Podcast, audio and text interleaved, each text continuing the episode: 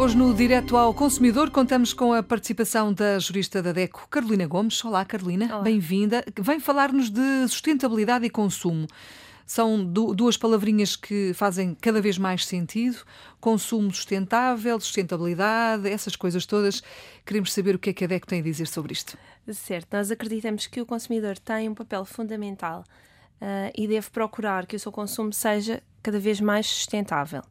É esta responsabilidade do consumidor uh, passa por fazer escolhas mais acertadas e informadas, mas também por uma tomada de consciência relativa a um consumo mais sustentável e às possíveis consequências do consumo desenfreado a nível ambiental.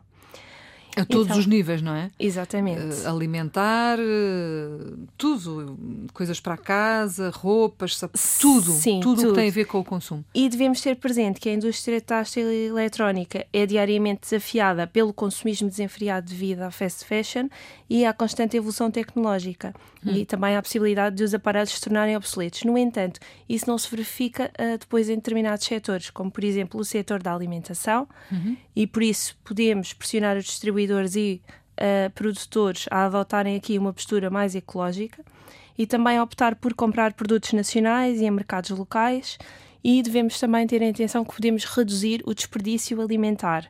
Podemos evitando, e devemos, não é? Sim.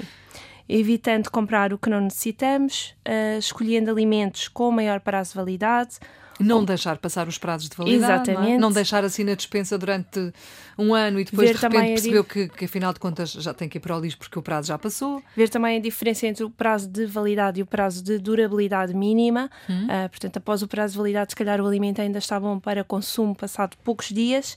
Uh, consumir fruta feia, por exemplo, e conservar corretamente os alimentos.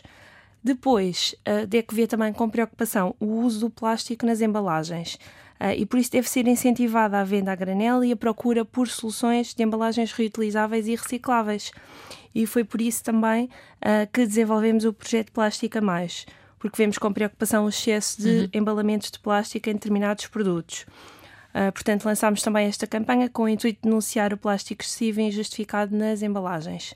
Isso é um, é um recado para os senhores dos supermercados, não é? Hipermercados, porque se nós, se nós levamos os nossos sacos de casa e depois chegamos lá e queremos comprar um, um legume qualquer que afinal de contas vem embalado em plástico, não faz sentido. Exato, é? e por isso o consumidor tem um papel muito importante também para pressionar aqui os produtores e os uhum. retalhistas uhum. a procurarem por soluções, embalagens mais sustentáveis, reutilizáveis e portanto os nossos conselhos são mesmo mesmo. Eu já dei aqui este exemplo algumas vezes. Eu acho que é, é assim um exemplo para mim mais flagrante, que é o alho francês embrulhado em plástico 2 a 2. Ainda por cima o alho francês é grande e, portanto, é uma quantidade de plástico enorme, não faz sentido. Para quê? Para que embrulhar as bananas em plástico? Para que embrulhar, sei lá, seja o que for, abóbora? Para quê? Não há necessidade, não é? Bananas da Madeira, por exemplo, que vinham muito embrulhadas em plástico, Agora já, já não. boas notícias Exatamente. e já vem só com uma, com uma pequena fitinha. tirinha à uhum. volta, uhum. assim. É um bom avanço. De qualquer forma, de facto, as cenouras, o alho francês continuam Exatamente. a vir completamente plastificados e o nosso não há necessidade é que façam uh, um consumo mais sustentável uh, e optem por embalagens reutilizáveis. Muito bem. São os conselhos da, da DECO. No Direto ao Consumidor é sempre assim, todos os dias. Obrigada, Carolina, por ter vindo. A Carolina Obrigada. é a jurista da DECO, hoje e sempre com a DECO no Direto ao Consumidor.